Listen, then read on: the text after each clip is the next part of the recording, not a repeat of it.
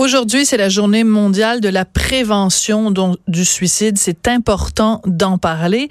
Et je voulais en parler, mais pas avec n'importe qui. Je voulais en parler avec quelqu'un qui euh, l'a ressenti dans sa chair, quelqu'un qui a plus de 30 ans de ça, a euh, lui-même euh, tenté de mettre fin à ses jours avant d'être sauvé par son propre père et qui, il y a quelques années de ça, a sauvé à son tour quelqu'un qui songeait au suicide. de cette personne, c'est l'humoriste et comédien Michel Barrette. Bonjour Michel. Bonjour Sophie. Michel, euh, depuis plusieurs années maintenant, c'est une des personnes au Québec qui parle le plus ouvertement de ça parce que on se le cachera pas, c'est tellement important de mettre des mots sur sa douleur, de mettre les mots sur ce qu'on ressent.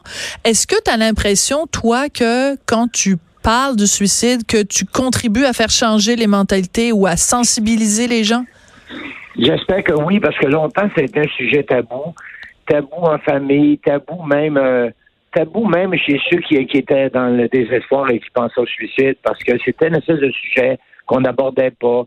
Euh, si quelqu'un euh, était décédé suite à un suicide dans une famille, des gens disaient qu'il était décédé d'une maladie. On essaie de mhm. contourner le sujet parce que on, j'ai l'impression que comme on n'a pas euh, de contrôle tu sais, Sophie, si quelqu'un meurt d'une maladie, on va dire, ben, il a souffert d'une maladie, on a tout fait, on a la médecine. Hmm. Mais quand il est question de maladie mentale, lorsqu'il est question de désespoir, comme on est impuissant, euh, notre impuissance, je pense, euh, hmm. je ne suis pas un spécialiste en matière de suicide, mais fait que on, on, sent un peu, euh, comment je t'expliquerais, on, on est en désarroi puis on se sent sans moyen oui. un peu honteux, parfois honteux de ne pas avoir pu, honteux de ne pas avoir pu euh, recenser le signal de l'autre et de ne pas avoir trouvé le moyen ou de on, il est honteux. C'est comme si on se disait qu'est-ce que j'aurais pu faire pour éviter ça? Alors que parfois, parfois il y a des signes, parfois il n'y en a pas. Mais je pense qu'en parler de manière générale,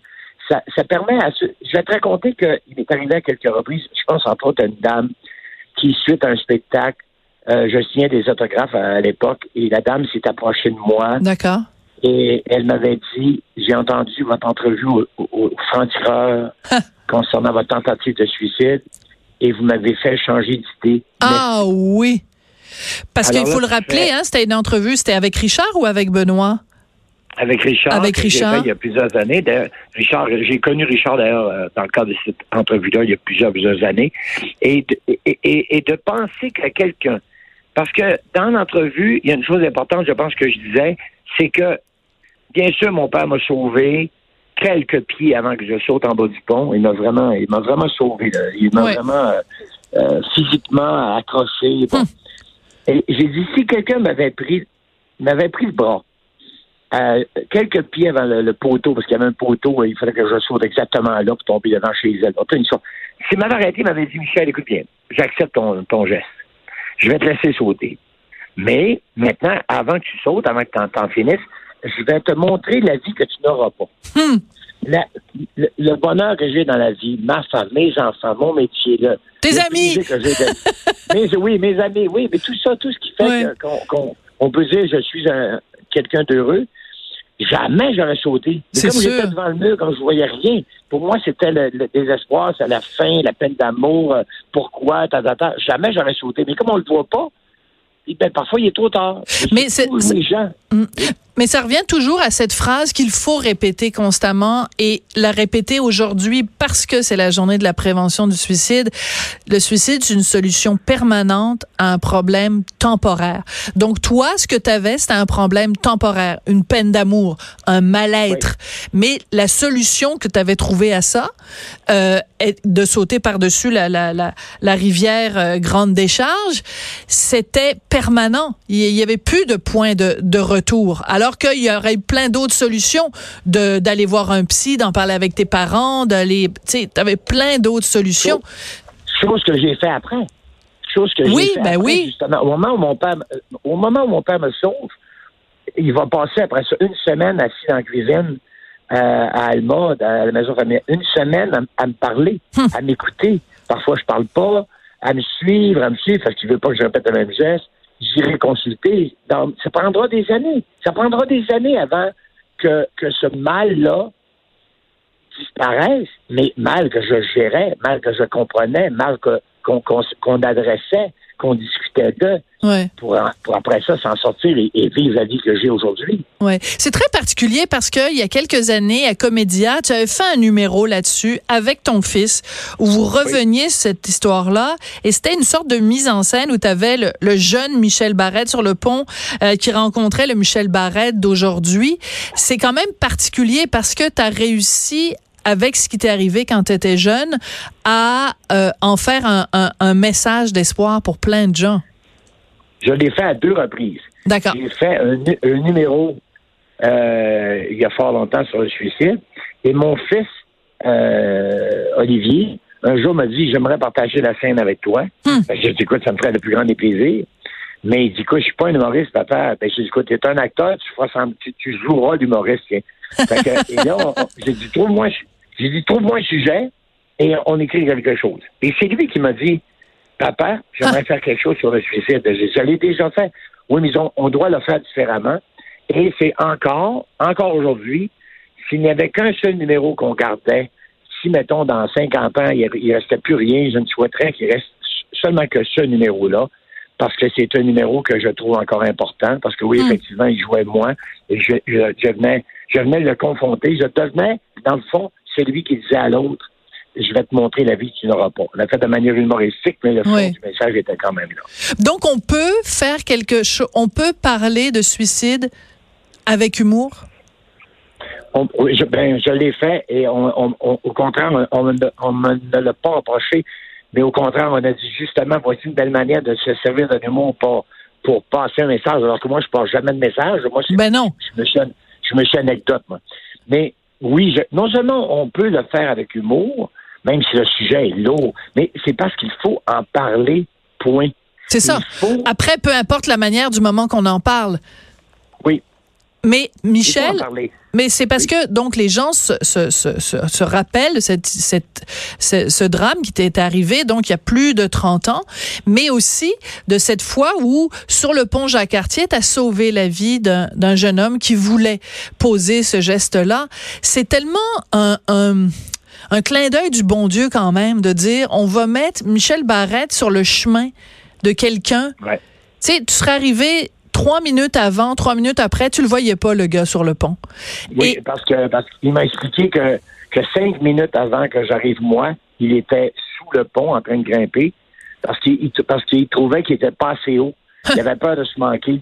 Il était sur les poutres en bas du, en dessous du pont, puis il a réalisé qu'à cette hauteur-là, il risquait de se manquer. C'est là qu'il a décidé de, de, de grimper par-dessus les barrières anti-suicide. Et c'est là que je l'ai aperçu. Alors, tu as raison. Cinq minutes avant, je ne le vois pas. Cinq minutes après, il n'est plus là. Alors, il fallait que je sois là. Et c'est moi que j'ai vu. C'est carrément moi que j'ai vu. Quand je l'ai vu sur, le, sur la barrière, j'ai vu moi, à 25 ans, à Alma, sur le pont. Et c'est pour ça que je ne pouvais pas faire autrement d'aller d'aller m'adresser à lui.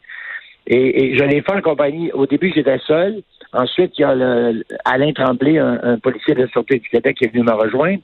Et, et c'est drôle parce qu'après coup, j'ai demandé à M. Tremblay, j'ai dit, pourquoi vous n'avez pas pris la chose en charge? Parce qu'il dit, je t'ai écouté lui parler. Ce que tu lui disais, hmm. tu avais déjà engagé une conversation. Il dit, tu étais dans le bon chemin. Puis moi, j'arrive avec mon gros signe de police, mon gars, mes affaires, c'était assez plus saut, tu sais.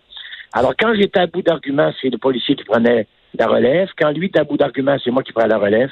Ça a duré une heure. Une heure où on a vraiment pensé pendant une heure qu'elle allait sauter. Parce qu'il n'a pas, pas laissé tomber la garde du tout jusqu'à la dernière minute. Et au bout d'une heure, il a fini par, il a fini par se dire qu'il y avait autre chose après.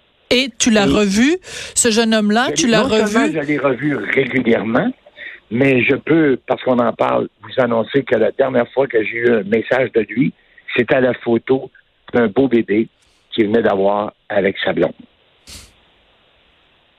Alors, est-ce qu'il y a de l'espoir? Est-ce qu'on peut parler de suicide? Est-ce qu'on peut parler de demain? Est-ce qu'on peut parler qu'il y a une vie après le mur? Hmm. Oui. tu me fais brailler, là. Donc, il a, il, a, il a un petit bébé. ben, Écoute, quand tu as vu ça, tu as dû, as dû brailler ah. ta vie. Je te connais, Michel. tu pleures plus facilement que moi. Ah, ben, devine, devine si j'ai broyé ma vie. Mais en même temps, je me disais, il n'y a rien qui arrive pour rien. Merci, merci la vie parfois de nous mettre, de mettre sur notre chemin, de mettre dans mon cas mon père, et dans son cas peut-être de policier et moi. Mais merci, merci. Peut-être qu'un jour, là, peut-être qu'un jour, cet enfant-là qui vient de naître, là, qui, a quelques mois, là, peut-être qu'un jour, adolescent, je ne souhaite pas, adolescent, moins adolescent, jeune adulte, peut-être que son père se sera avec lui parce qu'il filera pas, mm. puis qu'il dira, écoute, je sais ce que tu ressens, mon jeune homme, mon mm. jeune fille, là. Je ne vais pas vous dire si c'est un gars ou une fille, mais je ne veux pas l'identifier. Euh, et il pourra lui raconter cette histoire-là. Et peut-être que ça sera juste la petite lumière qui permettra à l'autre de continuer. Parce que toi, à un moment donné, il a fallu, avec tes enfants, que tu t'assoies et que tu leur dises, tu nous parlais d'Olivier tout à l'heure, mais tu as, trois garçons, donc tu as dû à un moment donné avoir cette conversation-là. Est-ce que c'est difficile? J'en ai même quatre. Mais ben, quatre, pourquoi j'en ai nommé juste trois? Parce que t'en, en as fait aux quatre coins du Québec. C'est pour ça que je m'oubliais un coin. Ah. Non, je te taquine. Nicolas, Jonathan, quatre beaux garçons. Oui. Ben oui, mais c'est parce que je connais plus Jonathan que les autres, c'est pour ça. Euh, mais donc, à un moment donné, tu, est-ce que tu as eu cette conversation-là justement avec Jonathan de dire, écoute, à un moment donné, papa, quand il était jeune, il a trouvé ça difficile, la vie, puis c'est grand-papa qui l'a sauvé? Ben, je, je, vais être honnête, je ne l'ai pas fait directement. C'est-à-dire que il y a un moment, il y a un moment où d'abord un jeune a, s'expliquer la vie avant de s'expliquer la mort.